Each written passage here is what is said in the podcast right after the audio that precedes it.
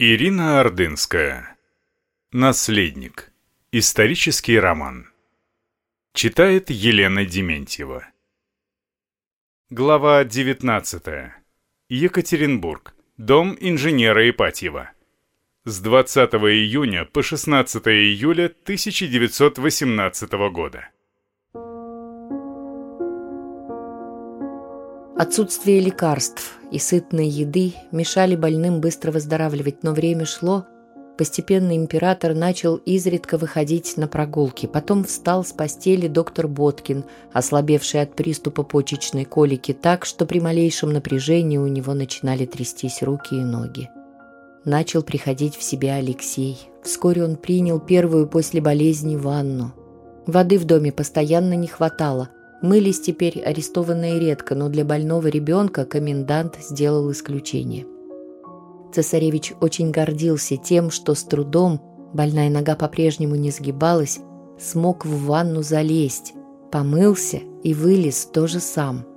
Он уже и в постель ложился без посторонней помощи, долго мог стоять на ногах, за что-нибудь держась, только неподвижное колено не позволяло ему ходить.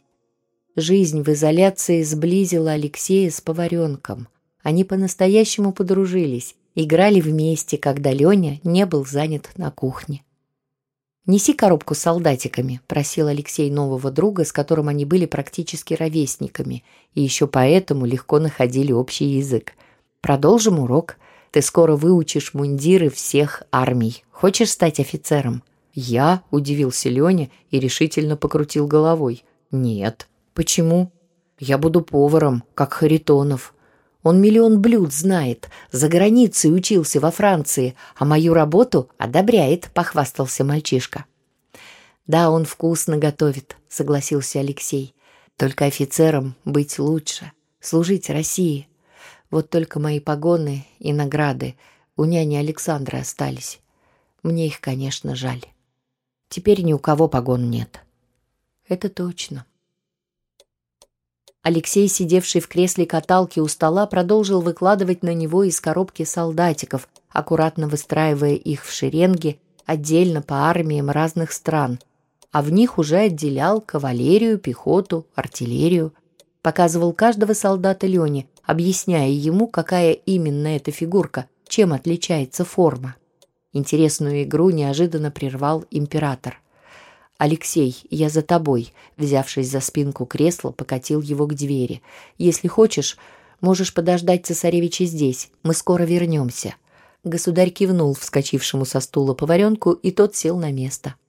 «Разложи пока солдат, если на столе не поместится, то на кровати», махнул рукой в сторону коробки Алексей. Оказалось, что в комнате родителей уже собрались все взрослые и сестры. Ему сразу бросилось в глаза испуганное лицо маминой Нюты, которая сидела у ног государыни на пуфике. «Младшие дети не знают», — негромко начал император, «об одном важном для нас всех событии, но больше его скрывать нельзя». Он оглянулся на лакея Труппа, стоявшего на посту у двери, и быстро продолжил. «Мы получили два письма от офицеров, которые хотят нас освободить, и ответили им — Завтра ночью нужно быть готовыми к побегу, лечь спать одетыми. По сигналу они начнут действовать. Отсекут охрану, выведут нас из дома. Я знала, императрица просто сияла. Государя всегда любила армия. Наверное, это триста офицеров, о которых в Тобольске говорил отец Алексей. Они здесь, чтобы освободить нас, спасти. От царя народ не отрекся, есть лучшие, верные люди. «Мы поедем в Крым, в Ливадию?» – спросил у отца Алексей.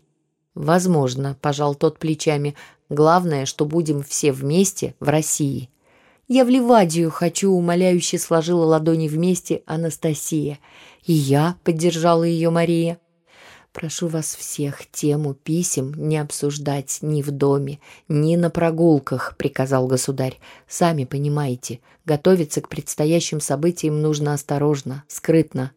Императрица распорядилась: "Девочки, и ты, Нюта, подготовьте все вещи, в которых зашито сами знаете что. Именно эту одежду, корсеты, пояса наденьте завтра вечером.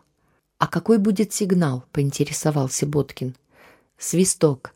Сразу после него нужно собраться всем вместе в нашей с Алекс комнате.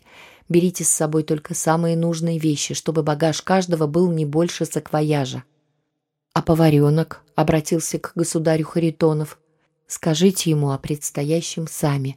Мы офицерам написали, что если они хотят нас спасти, пусть спасают всех. Двенадцать и что Алексея придется нести им тоже известно. «Видите себя так, будто ничего не случилось», — государыня погладила по голове испуганную Нюту. «Боюсь я», — честно призналась девушка. «У охраны ружья, бомбы, а если офицеры не успеют пробиться? Охранники нас не пожалеют». «Все может случиться. Риск есть», — согласился государь. «Давайте сразу решим, что ответим на второе письмо». Откажемся или согласимся? Давайте согласимся, пожалуйста, расстроился из-за сомнений взрослых Алексей. Неужели вы не видите, эти революционеры нас преступниками считают? Мама, скажи, отсюда нужно бежать. Офицеры наша единственная надежда, нахмурилась государыня, но каждый должен решить сам. Тут мы вам не имеем права приказывать, поддержал жену государь. Наша семья готова попробовать. А вы? Боткин, Харитонов и Труп в знак своего согласия кивнули. Нюта обреченно вздохнула. «Я как все.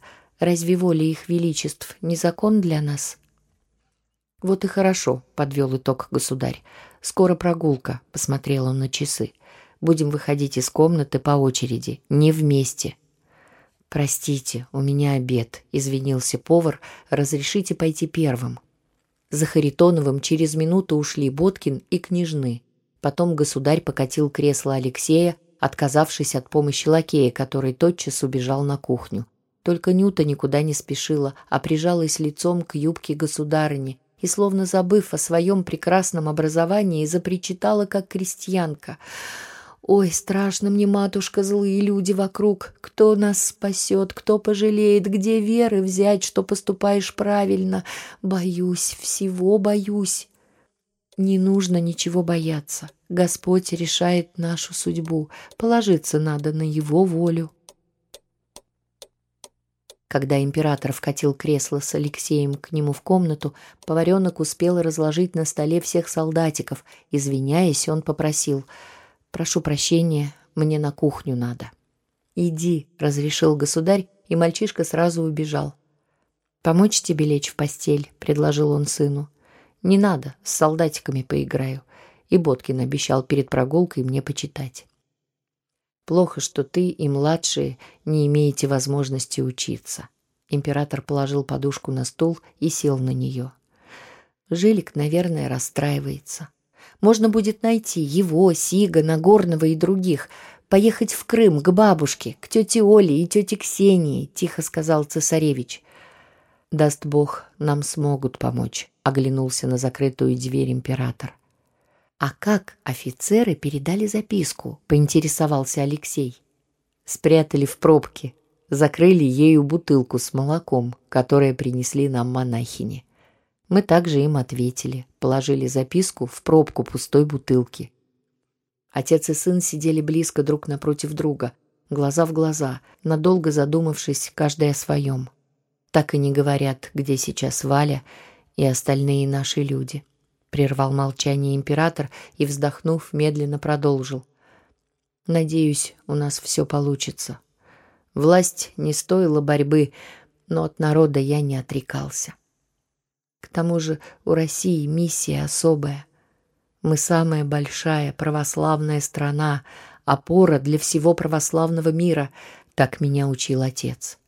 Если соберутся верные люди, если будет нужен России царь, это стоит жизни.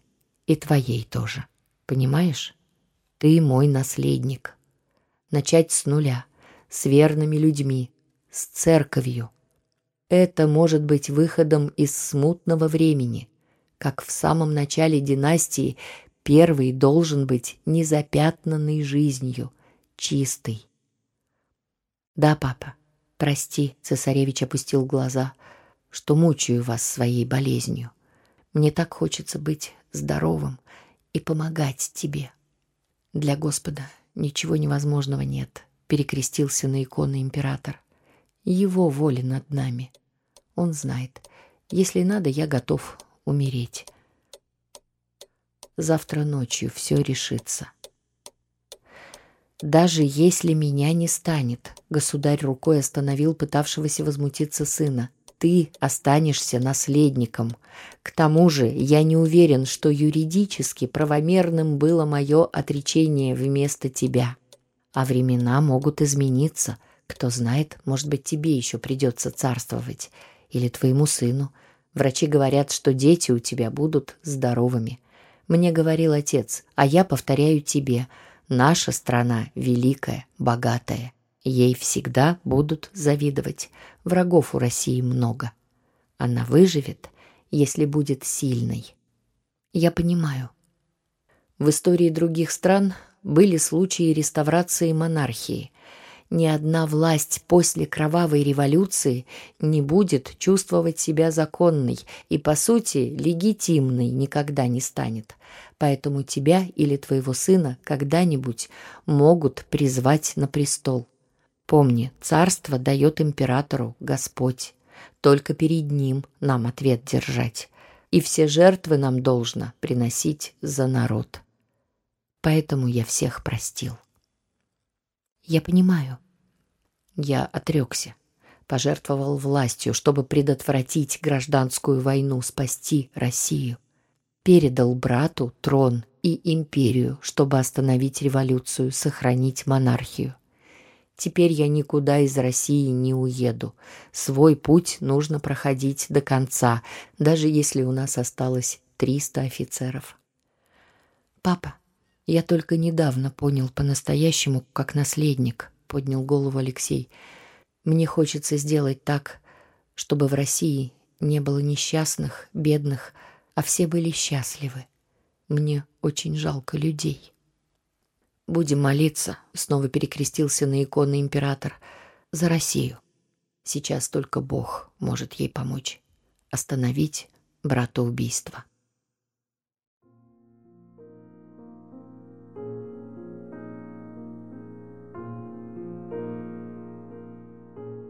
Следующим вечером в комнате Алексея по просьбе императора остался ночевать доктор Боткин. Он устроился на кровати Нагорного и попросил цесаревича спокойно спать, пообещав разбудить его сразу, как только услышит сигнал к побегу. В душных комнатах с закрытыми окнами в одежде заснуть было трудно.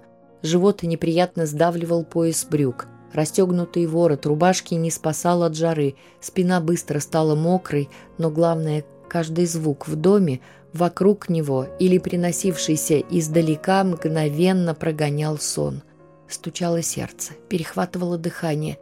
Звук воспринимался предвестником знака, ведь скоро мог прозвучать свисток, а за ним выстрелы.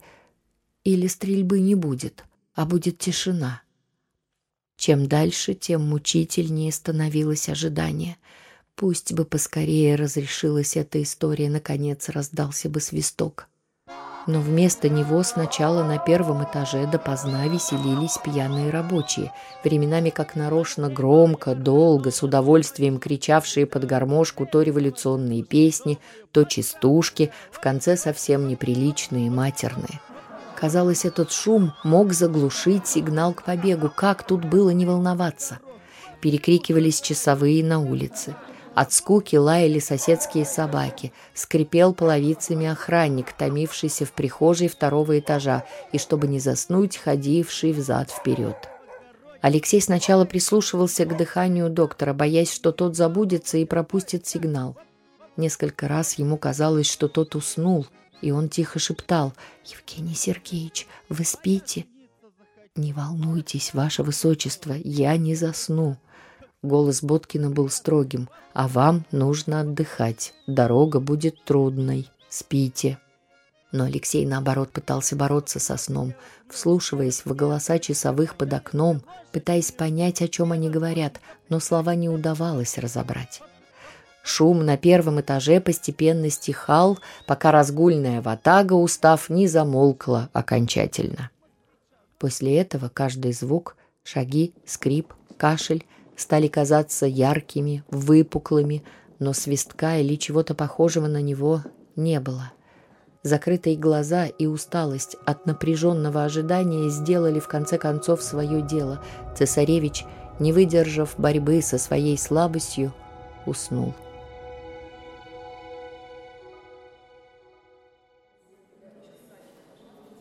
Проснулся он, когда уже горели белым туманом закрашенные стекла окна, и в доме громко разговаривали проснувшиеся люди. Боткин спал. «Евгений Сергеевич!» Его возмущению не было предела. «Мы проспали!» «Нет-нет». Измученный, взлохмаченный после бессонной ночи, доктор сел на кровати. Сигнала не было. Дверь резко отворилась. На пороге вырос шатающийся от головной боли из-за похмелья комендант Авдеев. Скривившись, он осмотрел комнату через щелочки опухших век, буркнул, пересчитав заключенных. Семь, восемь, и сразу, больше ничего не добавив, ушел. Боткин поднялся с кровати, аккуратно заправил ее, разгладив ладонями все складки покрывала.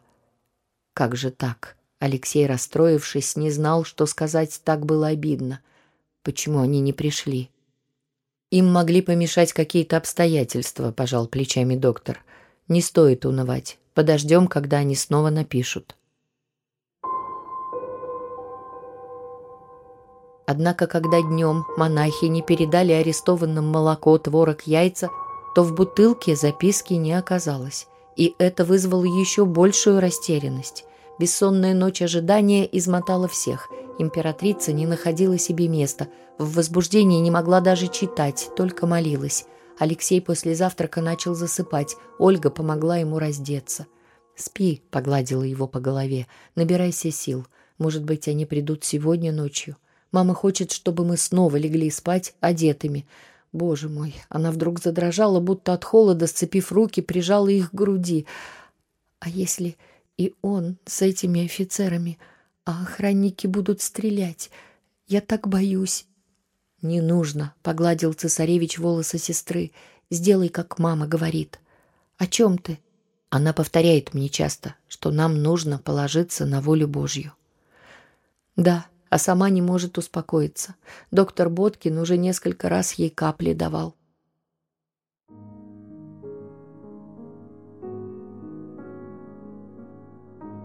Последние слова сестры Алексей уже не раз слышал. Стоило ему сомкнуть веки, и он оказался в Ливадии. Белый дворец в зелени парка, высвеченный солнцем, неожиданно начали засыпать лепестки цветов с деревьев из сада Екатеринбургского дома инженера Ипатьева. Лепестки вьюжили, как снежинки в метель, и быстро побелили сочную крымскую зелень. Не стало видно Белого дворца на фоне засыпанной вишневыми и яблочными цветами долины. От досады Алексей хотел проснуться, но упорное наваждение не отступало. Лепестки тучей полетели к морю.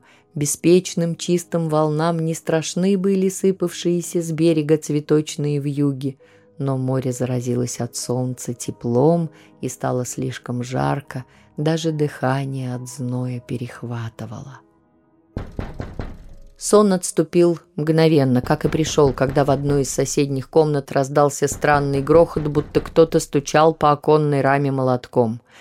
В комнату заглянула Анастасия. «Так я и знала, что они тебя разбудят». «Что случилось?» «Представь, пришел Авдеев с двумя рабочими. Они у папы и мамы открыли окно. Все рады, теперь у них пахнет садами. Сейчас к тебе Таня придет, ее очередь». Швыбзик исчезла, хлопнув дверью. Перед обедом все засобирались на прогулку. Император все же не совсем оправился от болезни. В итоге лакей труп вынес на улицу кресло с колесами цесаревича, а повар Харитонов в это время – самого Алексея. Государь покатил по дорожкам сада кресло с сыном, доктор Боткин сел на лавочку, подставив лицо солнцу. Повар с лакеем прогуливались под деревьями и княжны с ними.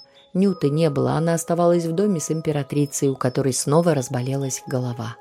Оказалось, что у лакея в родной Белоруссии был свой сад. Он хорошо разбирается в деревьях. Рассматривая вишни и яблони, Он устроил для повара и заинтересовавшихся княжон целую лекцию по садоводству. Арестованных на прогулке сопровождали не рабочие, а солдаты из отряда внешней охраны дома, обычно дежурившие между первым и вторым заборами вокруг особняка и на улице. Коменданта во дворе не было. Император, проходя мимо пожилого солдата, с улыбкой рассматривающего великих княжон, остановился. Алексею тоже понравился добродушный на вид с хитрым прищуром стрелок. «Здравствуй, братец», — обратился к солдату государь. «Здравствуйте», — не стирая улыбки, ответил тот. «Тебе пришлось воевать?» «Не без того». «А как сейчас дела на фронте?» После приезда в Екатеринбург арестованным газет не давали. Охрана с ними не разговаривала, письма приходили редко и только от родных, без новостей о политике. Император измучился вопросом, что происходит в России и, главное, на фронтах. «Так война теперь везде», — погрустнел солдат. Разделился народ. Русские с русскими по всей стране воюют. Значит, все-таки гражданская война. Алексей увидел, как отец застыл, побледнел, а потом будто забыл и о сыне, и о солдате, оставив спинку кресла, задумавшись, пошел один по дорожке в глубину сада. Кресло брата дальше покатила Мария. Государь долго молчал и после возвращения в дом ни с кем не стал обсуждать тяжелую для него новость о том, что империя окончательно распадается, да еще через братскую кровь гражданской войны.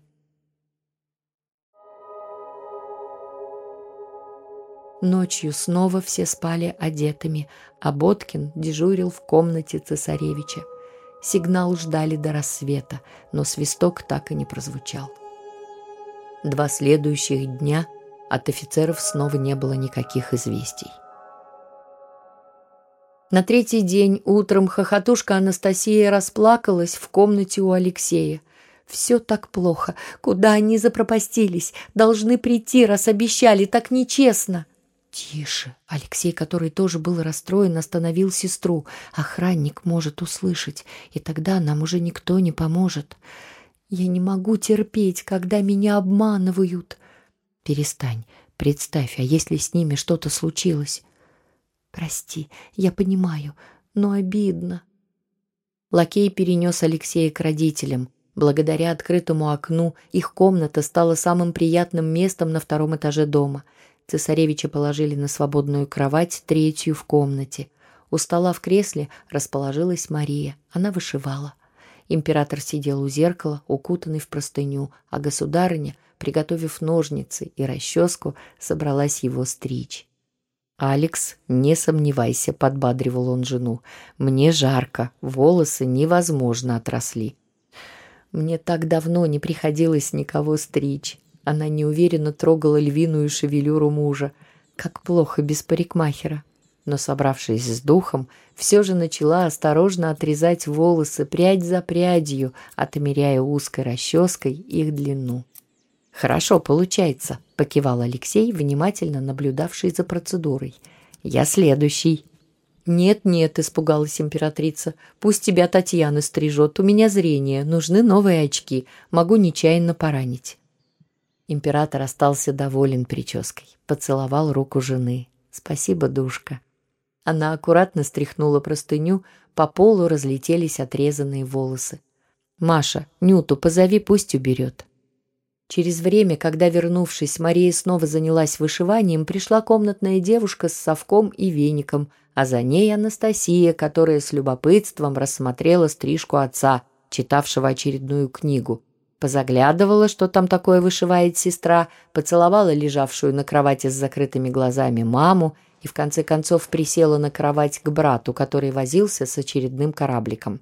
«Скучно», — сделала она очевидный вывод. «Еще как», — согласился с нею Алексей. «Все надоело. Еще и Леня занят. С Харитоновым обед готовит. Старшие им помогают, а мне пока больше не хочется. Вчера картошку чистила. Это еще ничего, а от лука плачешь». Она поднялась и медленно подошла к открытому окну — в нем над забором соблазнительно голубело небо. Легкие слабые порывы жаркого ветра чуть-чуть шевелили убранную в сторону легкую занавеску. Швыбзик вплотную приблизилась к оконному проему, выглянула наружу. Внизу, между домом и забором, никого не было. Она легла на подоконник, чтобы лучше рассмотреть вид вокруг. Грохот выстрела заставил всех в комнате вздрогнуть. Императрица вскрикнула. Пуля пролетела совсем рядом с головой Анастасии и застряла в оконной раме. Княжна от ужаса сползла с подоконника на пол, присев на корточки, прижалась к стене. В комнату ворвался комендант Авдеев. «Вы с ума спятили!» – заорал он на всех со злобой, выдав целую матерную тираду, которая его как будто немного успокоила. «Сколько раз вам говорено к окнам не подходить? Часовой стрелять обязан, если кого видит. Я за вас!» – он снова заматерился. «Отвечаю! Если что, я в расход пойду. Тфу! Близко к окну, чтобы не подходили, поняли?» Уходя, громко хлопнул дверью. Все как-то отрешенно автоматически кивнули в знак согласия. Господи, девочка моя. Императрица села на кровати, обняла, прижала к себе и стала целовать метнувшуюся к ней после ухода коменданта Анастасию. Они могли тебя убить. Государыня начала задыхаться. «Настя, иди к себе. Маша, позови доктора Боткина», — попросил государь, укладывая жену на подушки. «Милая, дыши спокойно». «Мама, пожалуйста, не нужно плакать. Ничего же не случилось», — пытался успокоить ее и Алексей. Вечером император собрал в комнате у Алексея только семью. Анастасию сначала хотели оставить в постели, потому что ее целый день трясла нервная дрожь, но она настояла, что будет со всеми, и с ней никто не посмел спорить. Императрица, приняв снотворное, долго спала, и теперь была даже задумчивее, молчаливее обычного. «Нам снова передали письмо», начал с главного государь. Слава Богу, перекрестилась государыня. Он слышит наши молитвы. Но у офицеров изменился план. Теперь предлагают бежать только нашей семье, без доктора и слуг. Мы должны спуститься по веревочной лестнице во двор, затем нас поведут к экипажам. А почему только нас? пожала плечами Татьяна. Понятно, что если мы уйдем, остальных могут расстрелять. Кроме того, Авдеев прав, покивал государь. Охрана за нас отвечает головой. Наша свобода этим рабочим будет стоить жизни. Бесчестно предать Боткина, Леню, повара с лакеем Нюту, возмутился Алексей. Они с нами сюда приехали, не бросили нас. Так нельзя. Никто их не собирается бросать, успокоила брата Ольга. Странно, как офицеры могут нам такое предлагать? Я тоже сомневаюсь в их чести, кивнул император. Но Анастасия вдруг заплакала. Давайте бежать отсюда. Эти, не думая, стреляют, махнула она рукой в сторону окон. Давайте. Иди ко мне, позвала ее государыня, лежавшая на кровати Нагорного. Не плачь, вытерла она платком слезы на щеках дочери.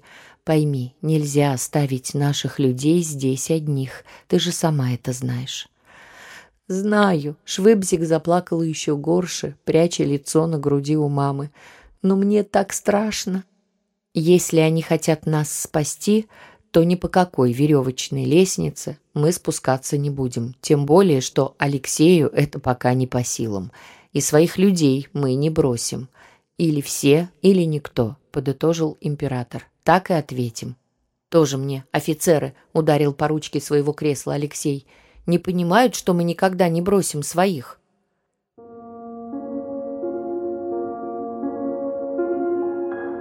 После отказа от побега через два дня пришло еще одно письмо от неведомых спасителей, в котором прямо было сказано, что на Екатеринбург наступают войска белочехов, бывших военнопленных, и перед сдачей города красноармейцы могут с царской семьей жестоко расправиться – Снова предлагалось немедленно бежать без приближенных. И снова последовал ответ. «Хотите? Спасайте всех. Одни никуда бежать не будем». После этого письма вестей от офицеров больше не было.